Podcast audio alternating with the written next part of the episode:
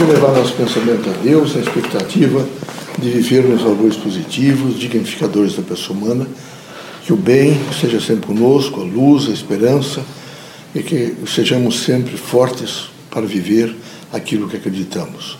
Muita fé em Deus, disposição mental.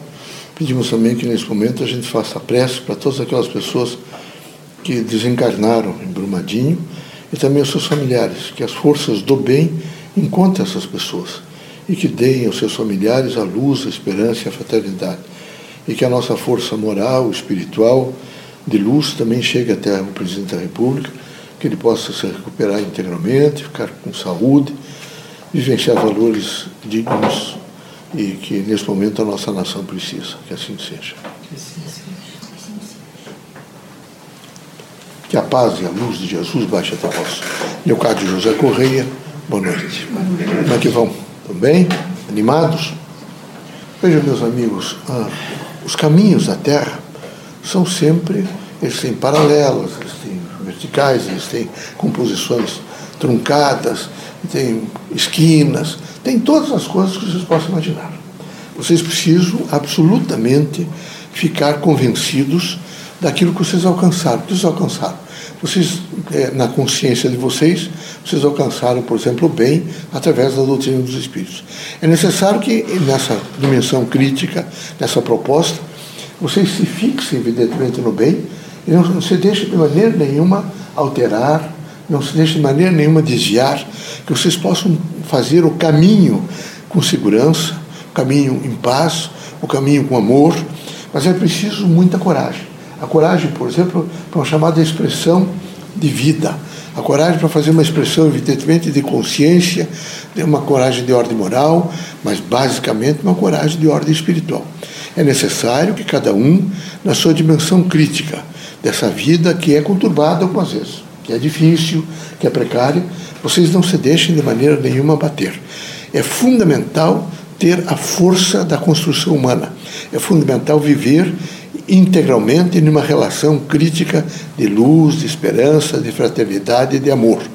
O médium espírita é alguém que, sob todos os pontos de vista, está continuamente agenciando uma ordem maior. Essa ordem maior é uma ordem, em primeiro lugar, que está sedimentada na procura da verdade. Os irmãos todos devem, todos os dias, estar dispostos a procurar a verdade mas não podem procurar a verdade fugindo de si mesmos. A verdade deve partir do, do, do, próprio interior de cada um.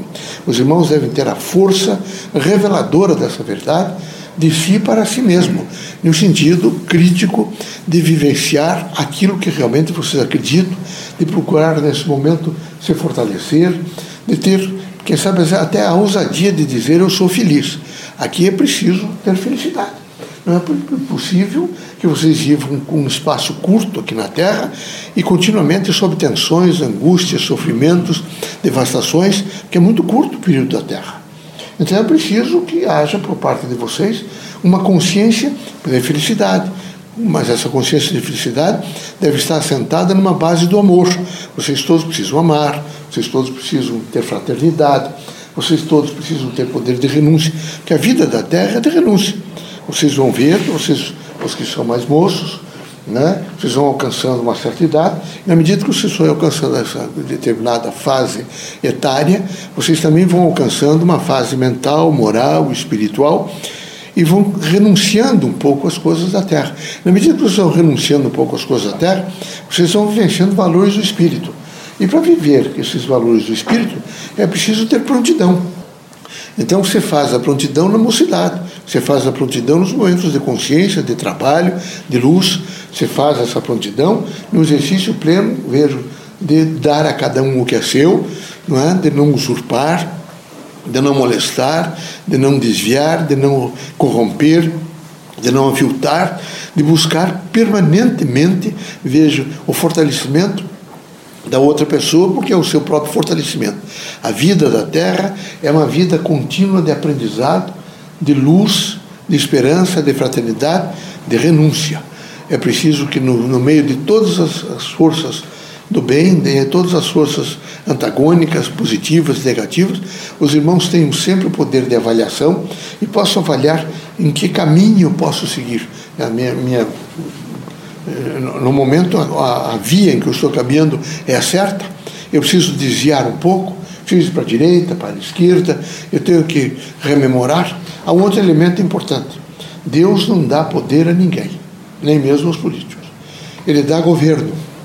Então, em determinados estágios da Terra, em ciclos, em sítios, em estágios, vocês dividiram politicamente em estados, composições de federações, reinados, esta coisa, mas ele dá só o governo. O poder é sempre de Deus. E é preciso que vocês todos atenção nessa administração. Veja, do governo que vocês têm sobre uma empresa, sobre um, um grupo de pessoas, sobre grupos religiosos, sociais, políticos, vocês lembrar sempre que vocês têm governo, mas que vocês não têm poder e que é preciso, em face disso, estar absolutamente preparado para uma missão maior, que é uma missão de luz, uma missão de esperança, de fraternidade, de renúncia voluntária, mas uma missão de muita coragem nesses caminhos da terra, seja ele seja no sentido de desviar às vezes uma avalanche, seja no sentido de procurar elementos novos, ou até sair, por exemplo, das áreas tentaculares e alcançar áreas de luz vocês terão que ter sempre coragem. A coragem deve todos os dias monitorizar a vida de vocês, a consciência de vocês, para fortalecer a responsabilidade é? de vocês realmente cumprirem o seu dever sempre antes de fazer exigências não é? é do que dos seus direitos. Aqui é preciso ter uma consciência crítica de que eu estou pautando a minha vida em um cumprimento do dever. Que Deus abençoe vocês todos, que Jesus os ilumine, que vocês corajosamente possam fazer a expressão da procura da verdade, a expressão do bem, da justiça e do amor. Tá bom?